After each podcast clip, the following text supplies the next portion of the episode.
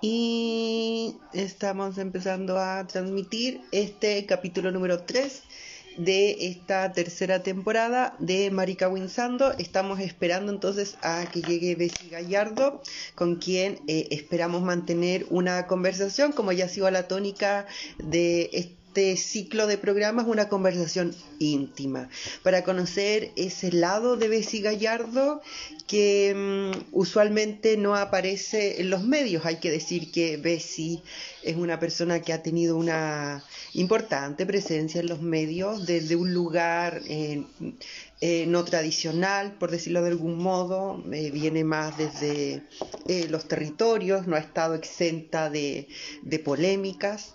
Eh, se ha caracterizado por aparecer en, los medios eh, por tener una convicción bastante firme respecto de, lo que cree, de, lo que piensa, de sus perspectivas.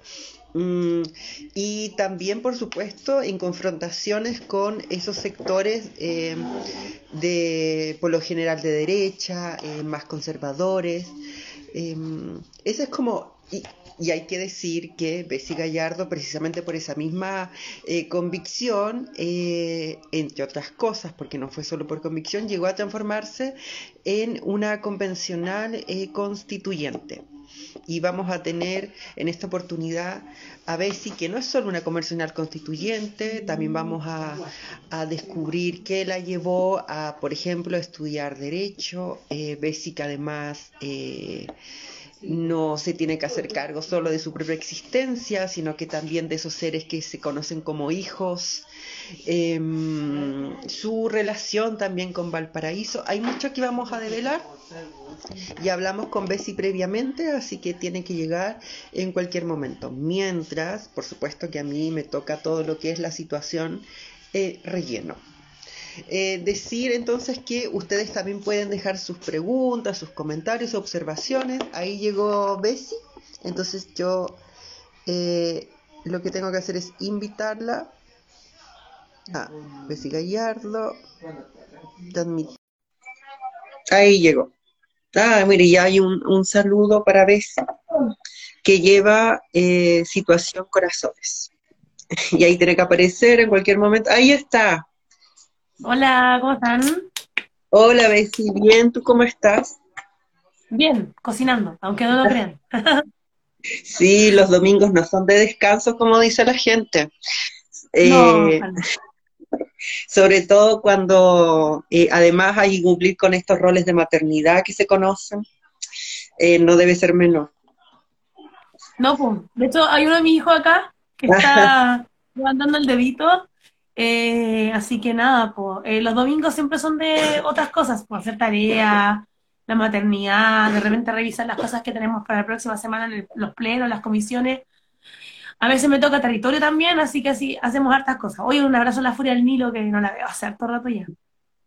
Bessie, bueno, primero darte las gracias por haber aceptado la invitación eh, y, doblemente por el día y, por además hacerlo estando justo en un proceso con el, como el que estamos enfrentando, porque estuvo ocupando ahí un rol en la Convención Constitucional, eh, mucho tiempo no hay, seguramente.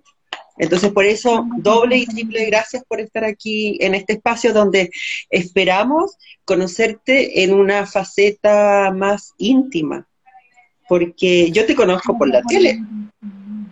no, gracias por la invitación. La verdad es que eh, es lo que hay. no soy muy distinta a lo que se ve en Instagram, no, no tengo dobles discursos. De hecho, la, la organa feminazi como que me conoce harto. Eh, Víctor Hugo Robles también. Eh, soy súper común y corriente, vivo en una, casa común y corriente en Maipú. Tengo harto vínculo con Valparaíso porque mi familia también es de allá, del Cerro Barón de Valparaíso, ahí de la calle Castro, en un pequeño pasaje que se llama Colga, por cierto. Entonces, nada, como que llegué a la política por una cuestión bien particular. soy una persona bisexual, salí del closet a los 32 años, em, porque igual es difícil salir del closet en esta sociedad que es como súper cartucha. Eh, más encima como que no es como ser lesbiana o, gay, que es como está, entre comillas más aceptado. Eh, ser bisexual es un poco más, eh, es más complejo, porque incluso dentro de la comunidad te dicen que no te defines.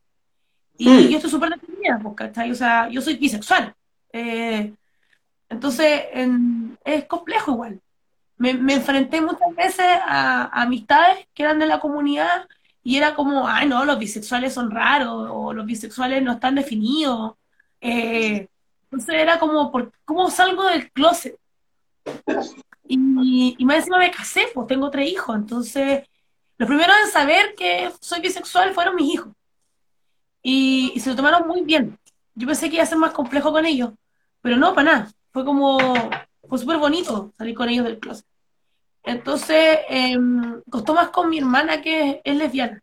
Como que ella, fue la persona que me dijo, ay, pero es que no te hay definido, porque como que eres feminista, entonces te encantaste con la mujer y por eso no, yo creo que tú eres hetero. Fue como, ¿qué onda? Claro, fue muy Pero en general, em, bueno, efectivamente soy feminista, eh, pero en general no ha sido, eh, tan, tan traumático. Eh, con mi papá fue más, fue, con mi papá fue particular, porque no creía que era bi y, y me tocó demostrárselo. Entonces, bien chistoso.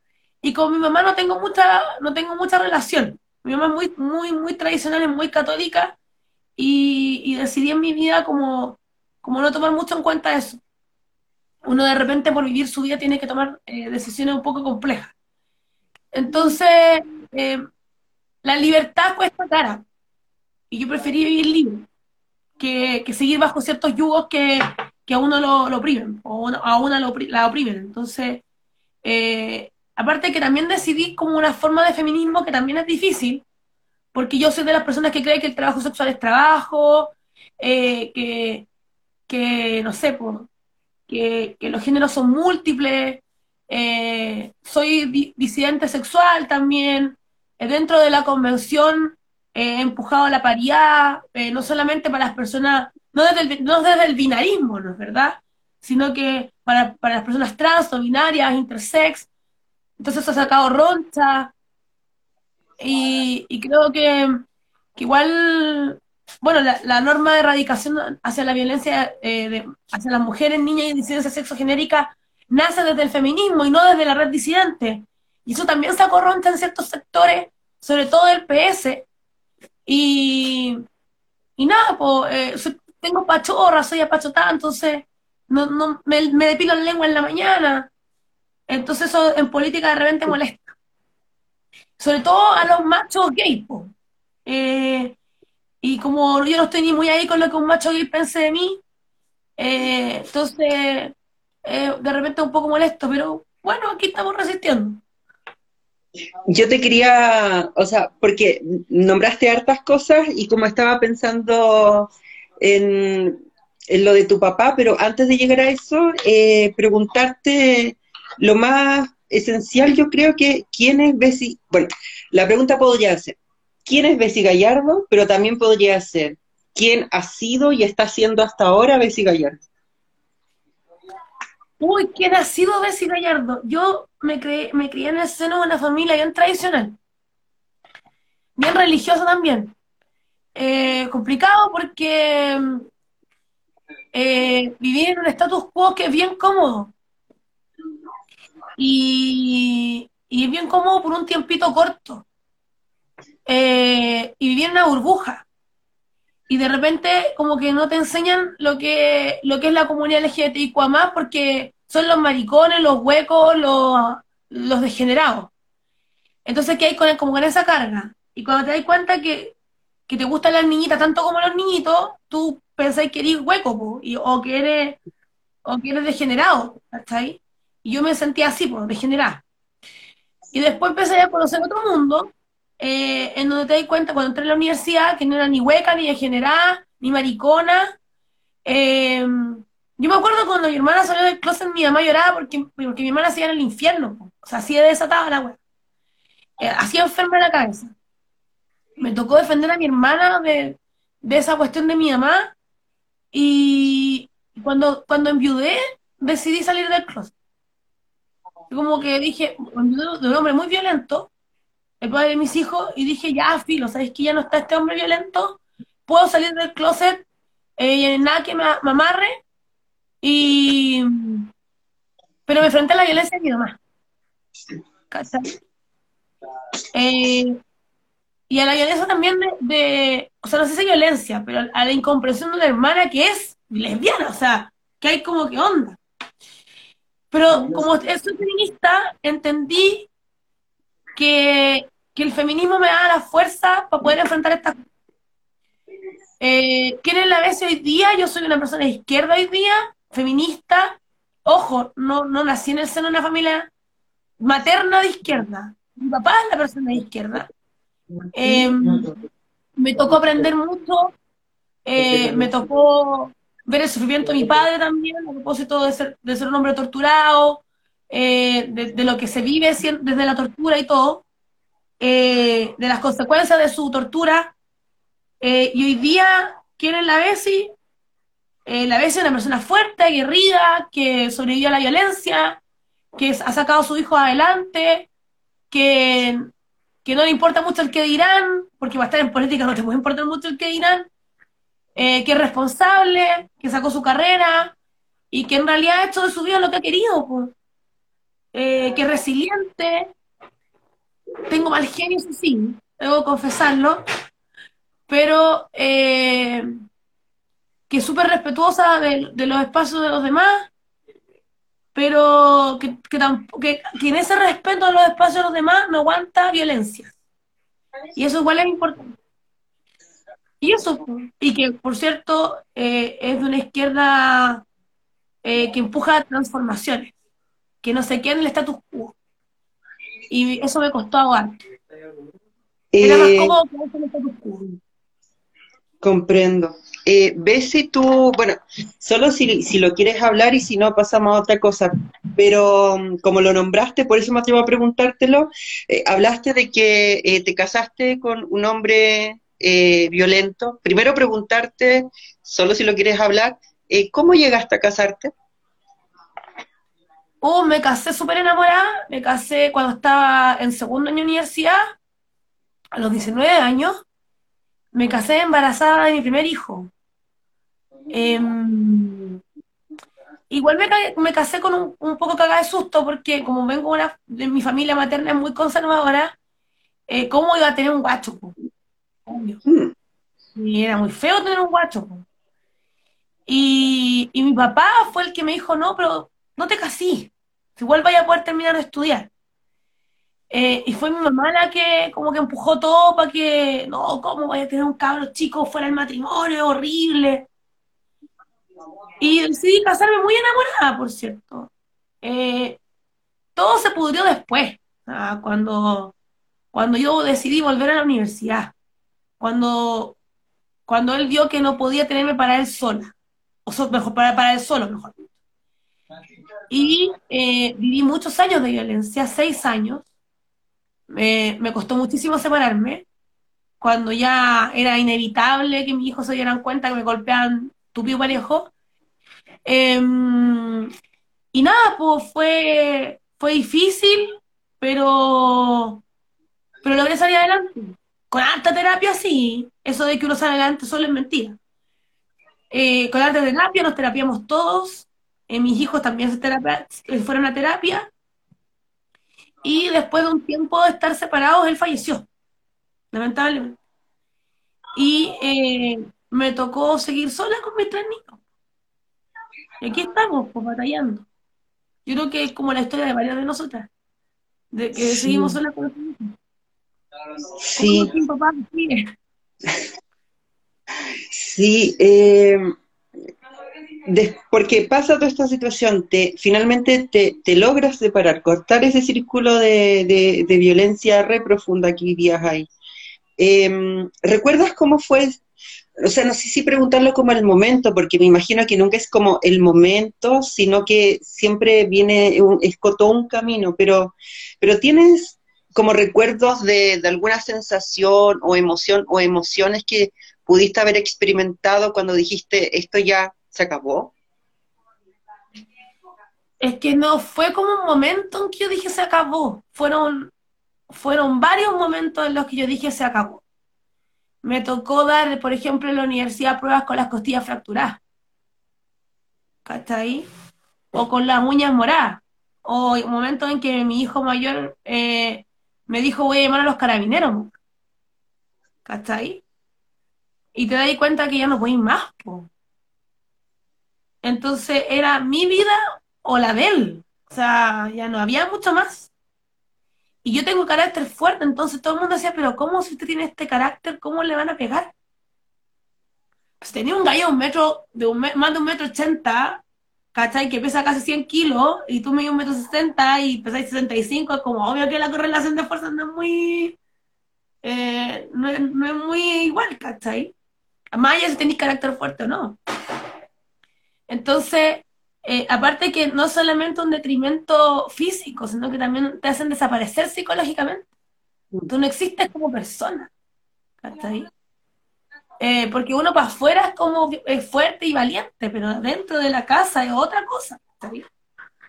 Eh, yo sabía que, que si yo desobedecía me pasaban la factura. Y la factura significaba por lo menos media hora de golpes. Porque porque tú puedes ser muy fuerte en lo psicológico y, aguantar, aguantar, aguantar, pero en lo físico no. Si al final el puñete te llega porque, porque ya en lo psicológico no te pueden quebrar más. ¿Cachai? Entonces pasan a lo físico. Y ahí te terminan de rematar. ¿Cachai? Entonces, eh, yo creo que la persona que el hombre que golpea a una mujer no tiene que ver con que esté enfermo. Sabe perfectamente bien lo que hace súper bien lo que hace. ¿Cachai? Eh, ahora, romper ese círculo tiene que ver con de partida que ya no aguantáis más y que entendís que es tu vida la del otro y la vida de tus hijos también corre peligro porque un tipo que te pega a ti le va a pegar a tus cabros en algún momento. Pero también tiene que ver con que empezáis a buscar redes de apoyo. ¿Cachai? O sea, una mujer que no cuenta con redes de apoyo no denuncia. ¿Cachai? Una mujer que no tiene un trabajo estable no denuncia. Una mujer que no tiene las lucas, ¿cachai? Para pagar un abogado, o para pagar un psicólogo, un psiquiatra, pastillas, eh, la comida a sus hijos, no denuncia. Yo tenía todo para denunciar. ¿Cachai? Entonces, hasta para eso es una cuestión de clase, ¿cachai? Hasta la denuncia es una cuestión de clase. Entonces, y aquí me hago súper responsable por cierto lo que estoy diciendo. Entonces, eh, yo tenía un respaldo atrás, tenía mi papá atrás, que era el que me acompañaba a, los tribunales de familia, después a la fiscalía, ¿cachai? Eh, tenía un respaldo emocional, que era mi psiquiatra, mi psicóloga, ¿cachai? Tenía un respaldo legal, que eran mis abogados. Eh, tenía las lucas para hacerlo también, pues si tenéis que tener plata para toda esta batería de gente, ¿cachai? Un psiquiatra, una psicóloga y dos abogados que cuestan plata, ¿cachai? Más en la terapia de mis hijos, etcétera. Entonces, no es llegar y denunciar, no es llegar y soltar las lucas y como, ah, voy a denunciar, qué bonita es la vida, ¿no? Em, fue un tránsito súper largo y doloroso. Porque tener que explicarle a tus hijos que el papá no es una buena persona, ¿cachai? Cuando son súper chicos y cuando la imagen paterna eh, una imagen, entre comillas, buena, porque yo sé hasta lo imposible para que la imagen del papá no se destruyera. Es complicado, pues, ¿cachai? Ahora, que de ahí todos nos fuimos a terapia y tratamos de entender que el vínculo era familiar y no de pareja, ese otro, pues, ¿cachai? No sé si un, agresor es buen papá, ¿cachai? nunca lo voy a saber pero al menos yo traté de que él siempre fuera padre. ¿Hasta ahí? Siempre traté de hacerlo. Y, siempre traté de que no se cortara el vínculo con la familia paterna. Y hasta el día de hoy, mi gran aliada es la mamá de él. ¿está ahí? Ella es la persona en la que yo confío para que se quede con mi hijo, nos llevamos súper bien, pese, pese a que eh, mi, ex, mi difunto esposo, bueno, mi ex marido falleció, ¿cachai? Eh, etcétera. Pero yo creo que tiene que ver con eso, con que tuvimos acceso a salud mental, eh, tuvimos sobre todo acceso a salud mental. O sea, Eso es fundamental. ¿Está ahí? Eh, de nuevo, y solo nuevamente si lo quieres responder, eh, preguntarte eh, cuáles son las, eran las, bueno, eran y, son las reflexiones con esta madre de él, con esta figura como de la suegra respecto de toda esta situación. Ella, a mí me, bueno, a muchos años desde lo que pasó, a mí ya me pidió disculpas, eh, incluso de, incluso de lo que pasó en la muerte de él, que yo entiendo que cuando se te muere un hijo no podéis cachar como estar súper tranquila. Eh, yo la Sonia, para mí la Sonia es un pilar súper fundamental en mi vida. Eh, es como una casi mamá, ¿cachai? Es una mujer muy buena, es una excelente abuela. Eh, yo confío plenamente en ella. Ella vino a tomar el lugar del papá, ¿cachai? Eh, yo en ella veo la sororidad. No estoy, no estoy imaginario feminista y que somos todas amigas, todas hermanas, no. Eh, nosotros nos hemos perdonado, nos queremos, nos respetamos. Y yo siento orgullo por ella ella siente orgullo por mí. Y, yo le pongo todas las fichas a ella. Ella es una muy buena abuela. ¿Cachai? Es como la abuela que todo nieto quisiera tener y pone límites y los niños la respetan y, y nada, ella es fantástica hasta ahí. A lo mejor lo que, lo que no logró con su hijo lo ha logrado con sus nietos y yo creo que eso, eso se ha reivindicado. Eh, y yo no tengo nada malo que decir de ella. Decía algo malo de ella, súper injusto. Muchas gracias, Benzi. Eh, hablaste, mencionaste la, la, sororidad y por lo tanto lo que se me ocurre preguntarte es cuál, cómo, cómo accedes a, a esto llamado feminismo, como por dónde te llegó, dónde y qué implicó para ti. Mm. El feminismo me llegó, me llegó primero un protofeminismo, que es el de mi abuela. Mi abuela era una señora como muy rara porque por un lado era muy machista y decía que los hombres podían hacer de todo y las mujeres nos teníamos como, como cuidar. Pero por otro lado decía que las mujeres podíamos estudiar, teníamos que trabajar, porque si el marido nos salía malo le podíamos pegar la pata en el poto. Y que los hombres eran rositos y que las mujeres, eh, aparte de la casa, podíamos hacerlas todas. Entonces era, era como un protofeminismo. ¿Cachai? Eh, aparte que ella era como súper dueña de sí misma. Nunca la aguantó mucho mi abuelo. Como, por eso te digo, no es como feminismo puro, ¿cachai? Es como los inicios de los albores del feminismo. Luchó por el voto femenino, entonces ella me decía que si yo podía votar era gracias a mujeres como ella que habían salido a marchar por, por, la, por, el voto, era, era muy mi, mi abuela estudió piano. Eh, entonces, ya el hecho de haber estudiado algo eh, la hacía distinta al resto de las mujeres, que no, no habían solamente ejercido la maternidad. Y mi mamá también es profesional. Entonces no, no se quedó sola en la casa. Yo no, no, tengo una imagen de mamá en la casa. ¿Cachai? Em, yo no recuerdo a mi madre abnegada, lavando la losa. No, a nada. Eh, como que siempre nosotros, siempre las mujeres de mi familia ganaron su plata y todo. Eh, de hecho, una de mis tías como súper chora, bueno, mis, mis tías son todas, tengo tías que son profesoras, son académicas, de universidades, eh, tengo una tía que tiene, no sé, restaurantes, ¿cachai? Entonces, como que siempre a las mujeres de mi familia les ha ido bien.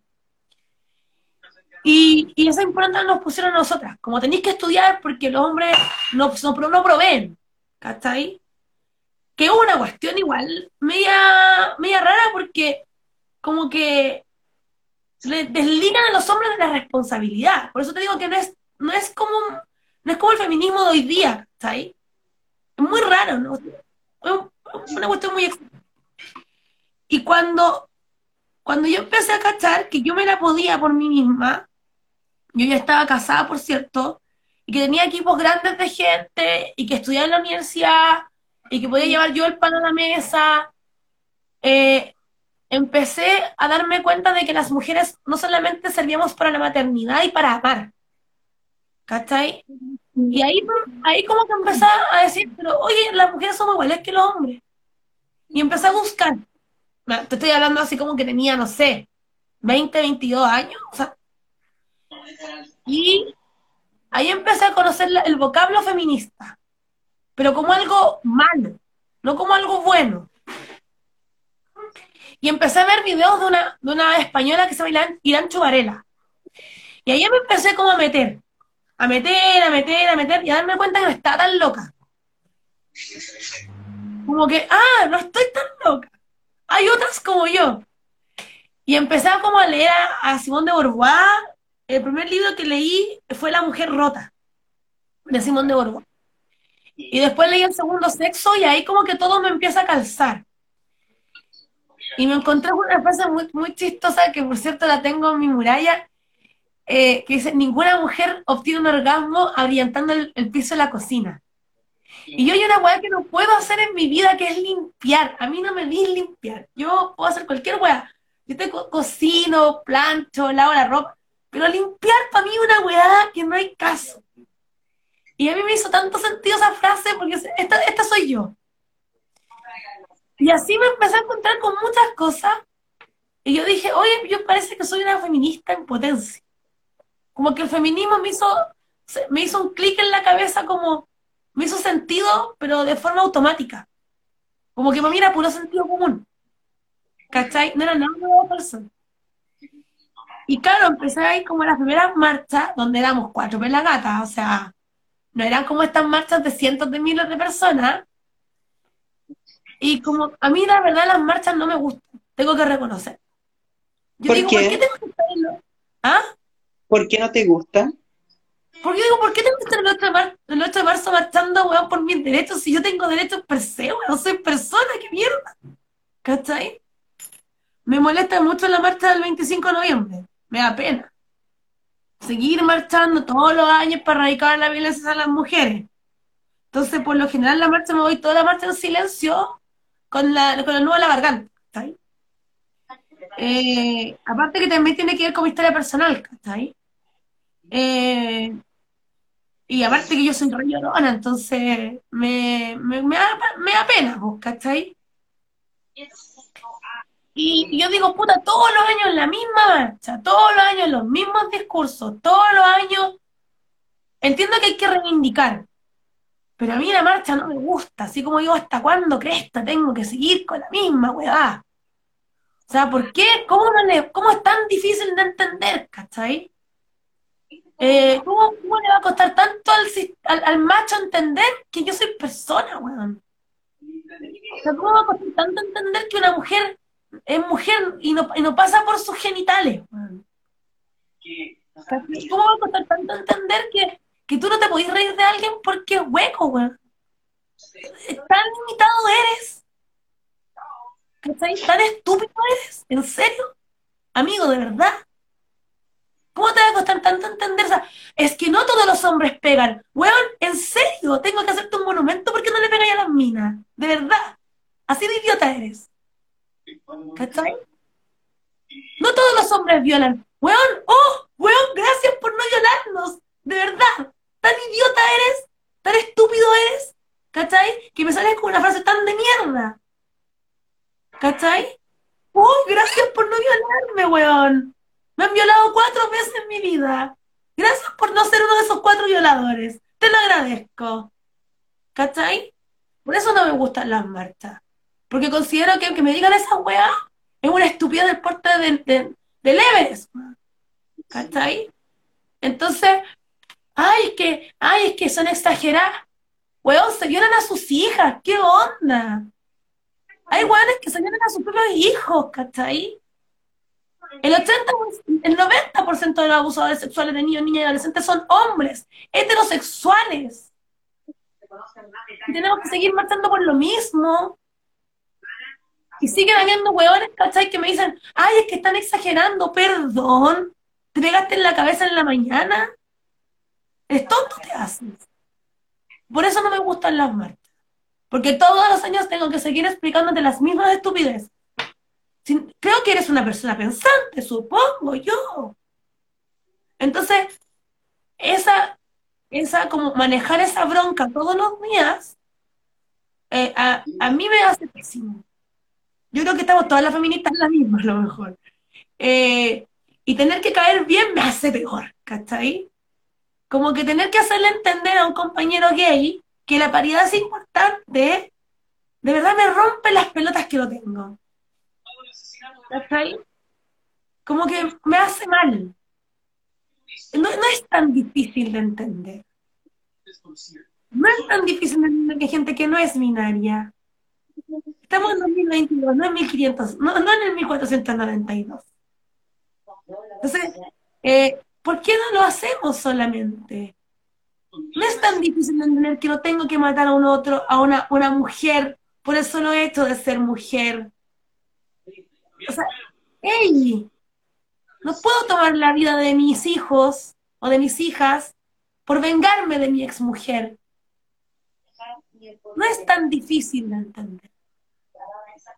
Entonces, ¿cachai?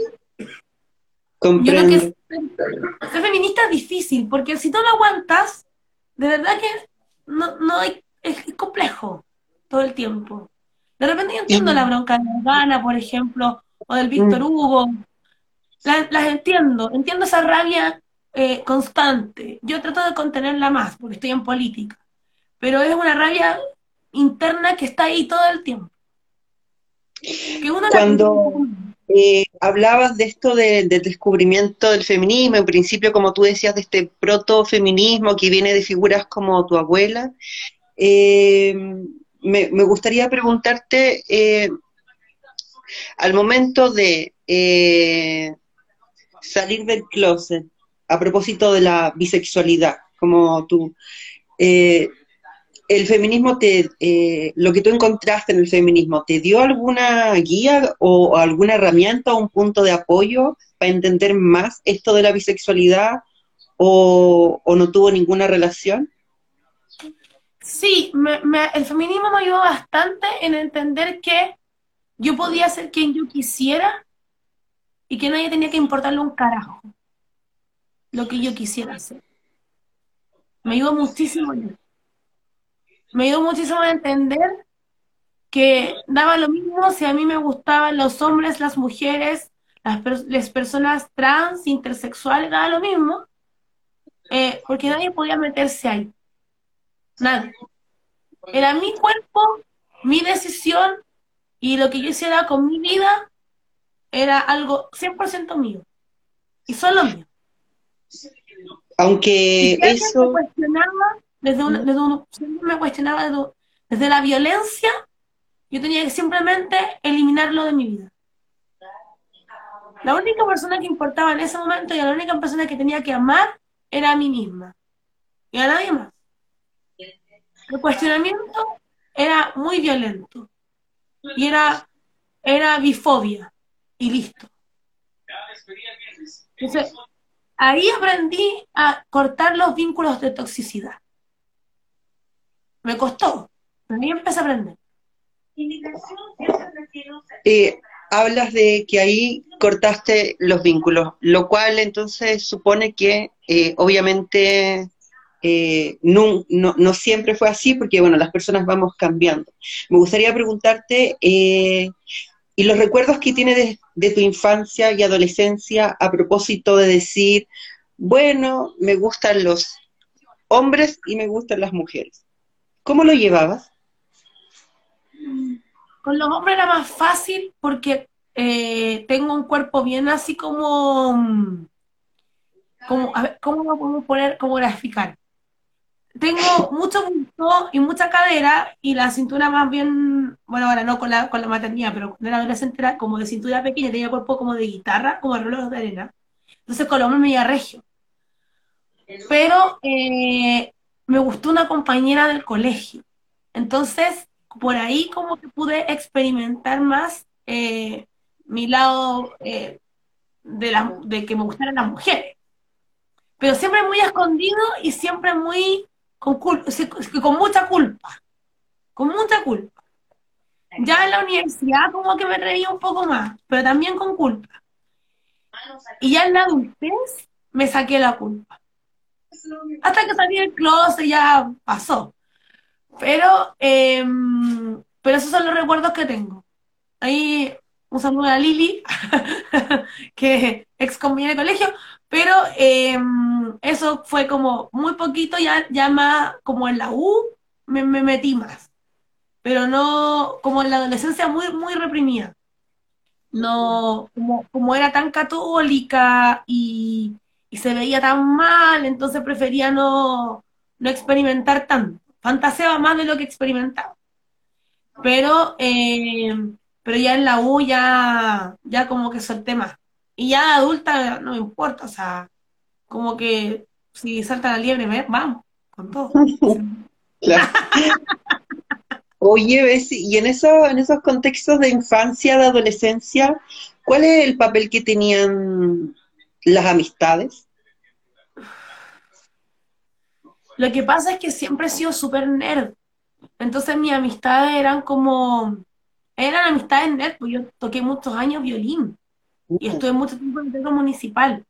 Entonces eran amistades súper ñoñas, como que no, no tenía mucho, el, mundo clásico, como de la música clásica, es bien nerd, Entonces no experimentáis con la sexualidad, pues estáis como todo el día metida en el instrumento, en el canto, es otro, es otro mundo. Ahora, veis más eso en la escuela de ballet. Entonces nosotros como cantábamos, teníamos algo de contacto con la escuela de ballet, pero tampoco estaba como todo súper tapado, era otra época. Piensa tú un principio de los 2000, donde ser, ser gay era todavía súper tapado. Uno sospechaba de alguno que otro bailarín, pero era como, era como delicadito, no era cola, era delicado, ¿cachai? Ya más entrado los 2010, como que uno ya era más libre todo. Pero por eso te digo, yo ya más de adulta experimenté, pues no, ya más chica no, pues no. Y aparte que estaba en un mundo muy docto, muy... Y también ahí cuando te enfrentáis también a, la violencia sexual. ¿Cachai? Yo sufrí, sufrí violencia sexual en adolescencia. ¿Cachai? De profesores, de, gente adulta. Entonces, eh, no es igual no, no es lo mismo. Mi, mi, vida ha estado muy marcada por la violencia sexual y la violencia de género. ¿Cachai? No, yo no, no, puedo como hablar de mi experiencia en, en mi adolescencia desde, desde un prisma de, la, de estar en la comunidad, porque estuvo muy marcada por la violencia de los hombres desde el punto de vista sexual. ¿Cachai? Ya de adulta como que he sido más libre, porque, porque he podido tener terapia, porque me he hecho más libre también. Pero la adolescencia a mí fue horrible, yo jamás volvería a la adolescencia, bajo ningún punto de vista. ¿Y, en qué te refugiabas? En bueno, porque posteriormente pudiste eh, empezar a tomar terapias, pero antes no, o sea, en la infancia, adolescencia, que es cuando sufriste estas situaciones de, violencia sexual, ¿en qué, ¿en qué te apoyabas? ¿Cómo en qué eh, te podías, por decirlo de algún modo, refugiar? En la música. Ya. Me refugié en la música. En el violín. Todo giraba en torno al violín y al canto. Ahí me refugié. Siempre. Esa era la terapia. ¿Cachai? O sea, no había otra cosa, no, no podía haber algo más porque, porque venir de un ambiente súper conservador, en donde si tú contabas algo era tu culpa, ¿cachai? De una madre súper castradora, eh, y de un papá que, si yo le contaba a mi papá iba a dejarle embarrar, eh, no, era el, violín y el canto, o sea, no quedaba de otra, no había otra. Violín y canto y todo el día en esa, en esa movida, todo el día ahí metía hemos, hablado de algunos tópicos como la infancia, la adolescencia, eh, lo que fue tu matrimonio, eh, esta, este acceso, primero un protofeminismo, luego como algo que, que, podríamos, que tú ya llamas feminismo. Eh, pero además a mí me gustaría preguntarte, porque yo personalmente creo que como muchos, te conocimos en, por la tele y te conocimos en un momento que fue en un matinal, allá en el día mismo donde estalla esta cosa eh, que algunos llamarán estallido, tu revuelta, en fin. Eh, ¿qué, qué, qué pasó contigo cuando te ves como en un matinal? Creo que era el Bienvenidos del Canal 13, eh, que te entrevistan, tú, tú entregas tu opinión, pero, pero es por sobre todo un análisis de la situación, y tú te ves ahí. ¿Qué pensaste? Uf, yo no le tomé el peso hasta como el, hasta como en la noche. no, no le tomé el peso hasta el día, el día después, ponte tú. Yo venía haciendo un programa que se llamaba Feminazis, que lo hacíamos con la Nicole Mulsov y la Fundación Honra, eh, que es una fundación que ve eh, temáticas de violencia, ¿cómo se llama? De violencia en el pueblo. Y em, y ahí porque estábamos todos los miércoles haciendo el programa, entonces yo ya tenía como cierto manejo en, en hablar y hacer análisis el día anterior, del 18 de octubre, el día 17, habíamos hablado justamente de las pensiones y habíamos cachado que los cabros chicos estaban saltando los torniquetes. Entonces, eh, habíamos hablado con la Nicole precisamente de lo que pensábamos de esto. Y, y yo estaba súper enojada porque ella decía, ¿por qué les tiran bombas lacrimógenas a los cabros en, a punto de saltar los torniquetes? y eso violación a los derechos humanos. Y resulta que em, esa mañana yo tenía que salir a, comprar eh, unas cosas a Victoria y yo dije, bueno, si llego, llego, y si no, bien también, pues total, eh, pucha, es lo que hay nomás. Y yo iba cerca de la plaza Maipú. Y justo llegué, pues, llegué enchuchada. ¿Para qué voy a mentir? Yo estaba súper enchuchada cuento corto, eh, y le digo al camarógrafo, y sé lo que está pasando. Y el camarógrafo me dice, quería hablar, a todo estaba ladrando mi perra, por. Eh, y me dice, ya, pues habla. Y dije, ya, yo hablo. Yo no mencioné lo que iba a pasar, nunca. Me tengo que calmar, porque si yo no me calmo, esta cuestión no va a resultar. Mm. Y eh, sale el speed que me di, pegando la piñera, me encontraba que era el colmo que los cabros chicos le hicieran pedazos. Y me subí al metro súper tranquila. Como dije, ya, ya dije lo que tenía que decir y, filo, y de lo que pasa de aquí para adelante me hago responsable. Hablé con mi viejo, mi viejo es como, he, hablado de mi papá como 10 veces, pero es que mi viejo para mí es súper fundamental porque es como mi cara en la tierra. Y mi papá me dijo, estuvo lo que dijiste, ahora afronta las consecuencias, porque esta usted va a traer cola. Y, el día domingo me hacen la entrevista para el The Clinic, y ya el día como el lunes me, me llegan los canales y todo el tema. Pero yo nunca esperé la reacción. Nunca, nunca pensé que iba a ser tanta la reacción. Lo que la gente no sabe es que, por ejemplo, yo salía de un canal y llegaba a mi casa a estudiar. Porque yo decía, si yo estoy hablando por la gente, a mí no me pueden pillar. Y en algún momento me van, a querer hacer la pilla. ¿Cachai? Eh, nunca nadie me preparó en medios. Entonces, si me hubiesen preparado en medios, a lo mejor la cuestión hubiese salido mejor. Pero, em, pero la verdad es que yo traté de hacer lo mejor que se podía hacer en ese momento. ¿Cachai? La, la verdad, traté de hacer lo mejor que se podía en el momento. ¿cachai?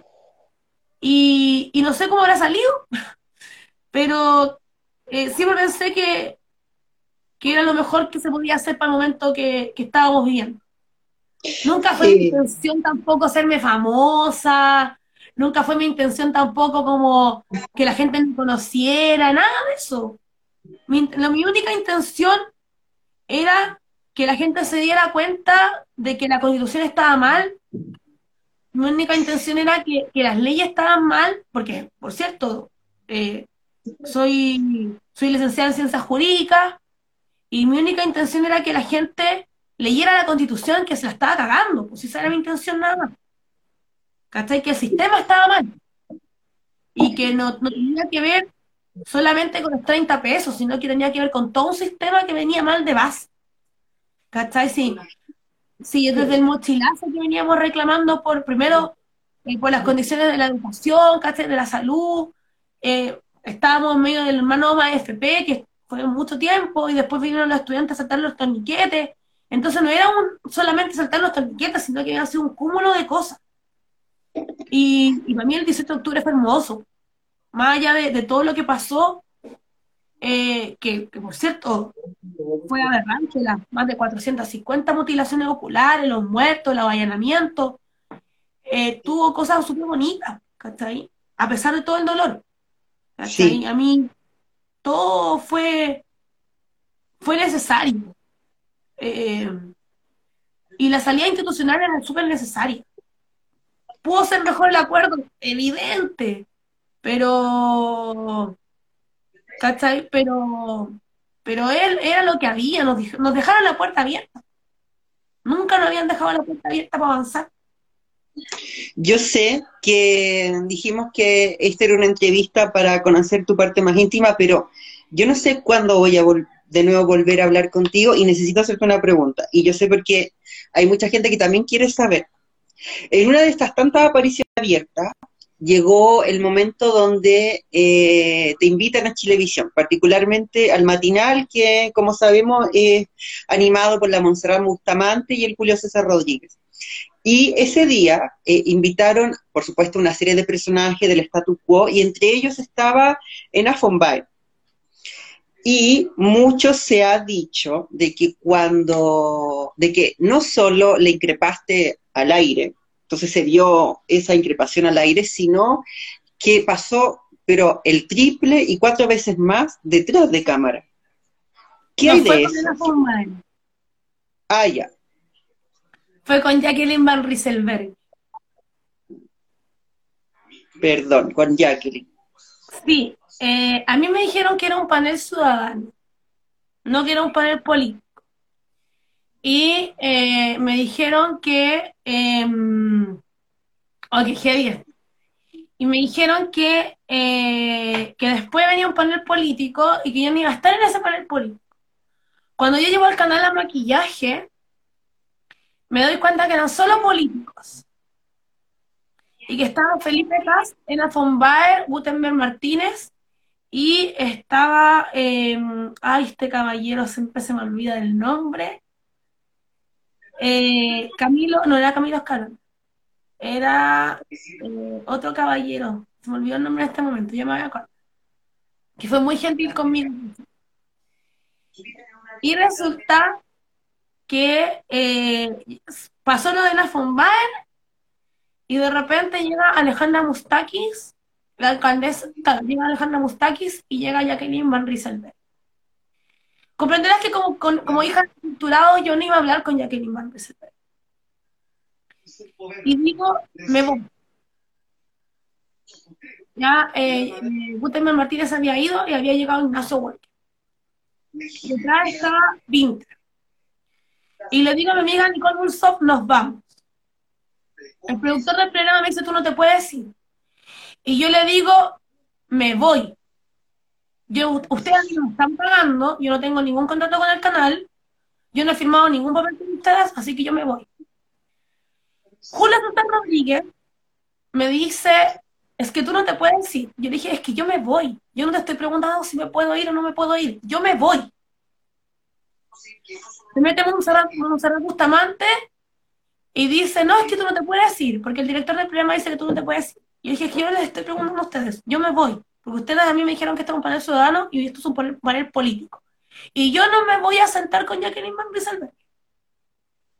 Le digo a mi amiga, vamos a agarrar mi cartera y nos vamos. Hasta ahí todo bien. Resulta que eh, este caballero muy gentil, que no puedo acordar en este momento el nombre, me dice, no, no te vayas, vamos súper bien, tú, tú no, eh, por cierto, tú no respondes a ningún interés político porque no eres militante, quédate. Le dije, yo no me puedo quedar porque yo soy hija torturado y yo no voy a hablar con esta mujer. A todo esto Rafa estaba en Plaza Dignidad, el Rafa, el Rafa Cava, y estaba con la tía Pica. Estaban con las parabolares. Y estaban rellenando. Y resulta que yo me voy, yo me voy, yo me voy, Y ya que Jacqueline Marisa me dice, ¿te vas porque estoy yo? Y yo le digo, no, yo me voy porque tengo dignidad. Y yo no voy a hablar contigo. Y me tira un beso. Cuando me tira el beso, para mí fue eso peor que la jica chocada donde tú te podrás imaginar. Y le empieza a increpar en muy duros términos. No voy a reproducir todo lo que le dije porque es irreproducible. Pero lo más suave que le dije fue, dime, CTM, ¿dónde estás? Alejandra Mustaquin me dice, ay, que eres ordinaria. Y yo le dije, perdóname, yo no soy ordinaria, soy extraordinaria. Y esto es pelea de perros grandes. Aquí los Kilton no se meten. La cosa es que estuvimos como 20 minutos, yo, estuve más de 20 minutos agarrando la chucha, diciéndole de todo. Hasta que en un momento le dije que, que yo haría levitar a patar la raja, pero que mis zapatos eran más caros que el culo de ella. A todos estos los camarógrafos me aplaudían. El, director del programa diciendo que no grabaran. Eh, eran tantos los gritos que llegó una ejecutiva al canal. Así de, así de que La Jacqueline Van Rieselberg pidiendo la cartera para sacar sus pastillas. Yo me la quería comer con zapatos. Y me llevan a la parte donde están los ejecutivos del canal para pedir disculpas y me sacaron del canal onda, directamente a, la casa de la Nicole. Y eh, a todo esto a mí, un periodista que no voy a decir su nombre porque siempre voy a mantener reserva, a mí me, advirtió que el primero de noviembre a mí me sacaban de los canales. A mí, a Daniel Estingo y a varios periodistas más que estaban como cubriendo el tema de la revuelta social. Y que el primero de noviembre volvía toda la normal por orden de Sebastián Piñera y que muy probablemente me podían pasar dos, dos cosas, o que me iban a perseguir o que me iban a farandulizar, que fue justamente lo que pasó. Pero yo me agarré con la Jacqueline Marisa. No me, no me agarré en los términos con la Ana Bueno, Muchas gracias. dije que, que, nadie la iba a dejar tranquila, que le iban a agarrar en todos lados garabatos. Fue justamente lo que pasó, que en todos lados le agarraron a garabatos. Pero fue y llegas a la, a la convencional constituyente, eh, ¿cómo, ¿qué ha implicado para ti en términos personales estar en un espacio así? Lo pregunto porque hace mm, un tiempo hablamos con la Jennifer Mella, no en este programa, sino en otro, en un té para ladies. Y una de las cuestiones ahí que conversamos fue, aún no iniciaba la convención, pero ya habían eh, ya se había producido la elección y la Jennifer ya había sido electa. Y una de las cosas que conversamos fue cómo sentarse al frente, compartiendo el mismo espacio, con gente de la calaña de Teresa Marinovich, eh, en general personas de ultraderecha eh, que se han dedicado, como sabemos, a torpedear y torpedear y torpedear la convención. está el tema político, que hay una discusión que es política pero también me imagino, hay una cuestión que tiene que ver con la sangre, con lo personal. ¿Cómo, cómo te enfrentas todos los días, de lunes a viernes, ahí, sentarte frente a gente de como Marcela Cubillos, Teresa Marinovich, y además escucharles hablar? ¿Qué te pasa a ti y cómo, cómo lo manejas? Bueno, en realidad yo no escucho muy poco a, Teresa Marinovich porque tengo como mecanismos de, defensa a propósito de eso. Em, me pongo audífono y pongo a escuchar música. Así de simple. Eh, me ha agarrado con Teresa Marinovich, heavy. De hecho, la otra vez le dije que em, empezó con esa cuestión de que si acaso yo venía llegando de Afganistán, porque yo manejo mucha información de, de cómo, bueno, como soy feminista, de cómo se violentan las mujeres en el sistema bancario, etcétera. Eh, y, se tiró esa pachotada, y yo dije, bueno, pero transparenta la cuenta bancaria de tu marido, pues si tú no le traes un día a nadie, ¿está ahí? Que la embarrada, tole tole, y, y evidentemente he sido harto blanco de, de, su fundación nuevamente. Entonces, la verdad es que yo a Teresa, ¿sabes qué? A Teresa, eh, yo creo que en la vida diaria no, es, no debe ser pesada. Lo que pasa es que es tan facha y defiende tanto los intereses. Su marido, mira, piensa tú que el marido de la Teresa Marinovich es abogado, abogado integrante de la Corte Suprema. Y ahora sacaban los abogados integrantes de la Corte Suprema, entonces también tiene que cuidar los intereses del marido, pues es lógica. Eh, y obviamente tiene que cuidar los intereses de sus amigos, pues sí, eh, es súper lógico eso. Cuando cuidáis los intereses de los demás y los tuyos propios, es como obvio. Em, ahora, dicho esto, a mí el que me causa escosor él, es Arancibia. ¿Cachai? Mm. O sea, tener un jugador de derecho humano ahí mismo, yo creo que son mucho más graves que tener a Marinovich. Marinovich es un títere. Em, o tener a alguien como Cubillos que le hizo campaña a Pinochet. tener, entretener a dos tipos que son siniestros y tener a Marinovich que es un títere, francamente, da lo mismo. Em, ahora, dicho esto, eh, yo creo que uno no lo maneja, no pescando nomás. Que digan, digan lo que quieran. ¿Te fijáis? Eh, si, si dicen estupideces, ellos serán los que tienen que responder ante el país, no uno. ¿Cachai? Uno tiene que responder por lo que uno dice. Yo estoy súper contenta por el colectivo en el que estoy, que es Chile Digno, que es, por cierto, el Partido Comunista en conjunto con el Frente Regionalista Verde. Y, em, y lo demás se verá en las indicaciones, en la iniciativa, en, lo que nacionalicemos. Más encima estoy en una comisión que es compleja, que es la de medio ambiente con modelo económico, y tendré que hacer bien mi trabajo, pero eh, hay que ganar en la prueba, yo creo que es el mejor tapabocas que uno puede tener. Pero nosotros no estamos para la pelea chica, nosotros estamos para la pelea grande, esto es una constitución. Lo que Marino diga o no diga, a mí me da lo mismo, francamente. Me asusta más eh, ver a la ancilla. Ese gallo me causa, me dan hasta de vomitar cuando lo veo. ¿Te fijáis? Pero. Uh, entiendo. Me da lo mismo. Pobrecita, Dios la bendiga, que le vaya bien, que le haya regio. Qué bueno por ella. Entiendo. Que se puede arreglar las eh... todos los años acá por ella. ¿Cachai? Cosas de ella. Sin... Yo no me gasto ahí. Eh, le han mandado un montón de esa ética. Osvaldo Andrade, él, Rafa, muy bien, estaba con Osvaldo Andrade en, en Chile. Entonces, eh, yo creo que ante la violencia de Marinovich, que no tiene ni medio argumento, que no sabe una persona que lo piensa, francamente, mejor ni tomarla en cuenta, pobrecita, mandarle bendiciones nomás, ojalá algún día se mejore y a mí ya no me va a contar la vida que yo he vivido, imposible, imposible, ¿cachai? Corte y sencillo. Comprendo.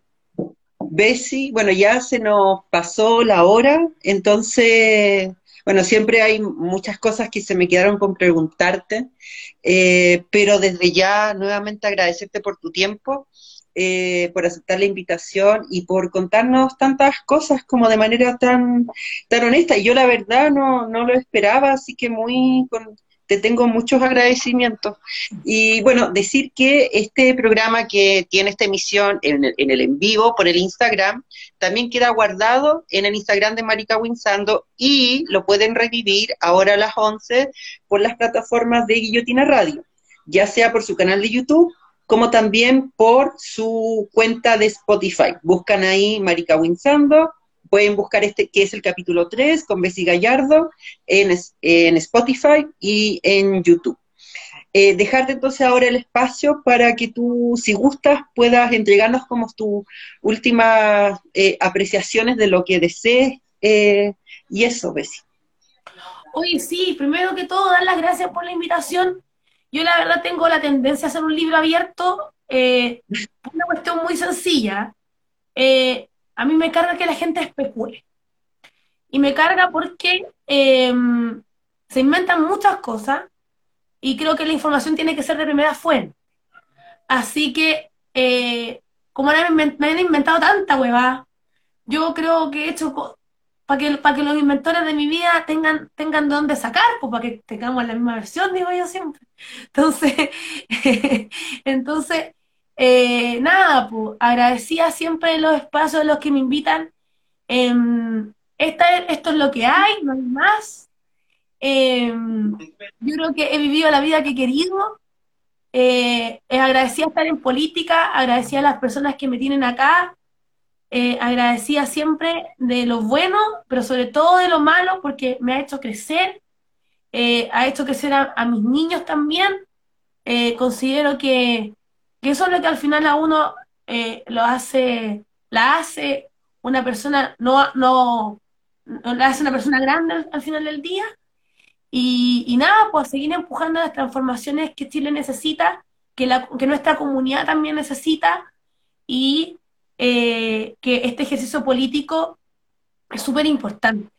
La nueva constitución, si usted no tiene, por cierto, una forestal, una sanitaria, eh, un, gran conglomerado de energía, una minera gigante, la nueva constitución, lo único que viene, por cierto, es, ayudarle, es a brindarle derechos, eh, es a garantizarle una vida digna y, ¿cómo se llama?, es a a, proveerle de cuestiones que día no tiene.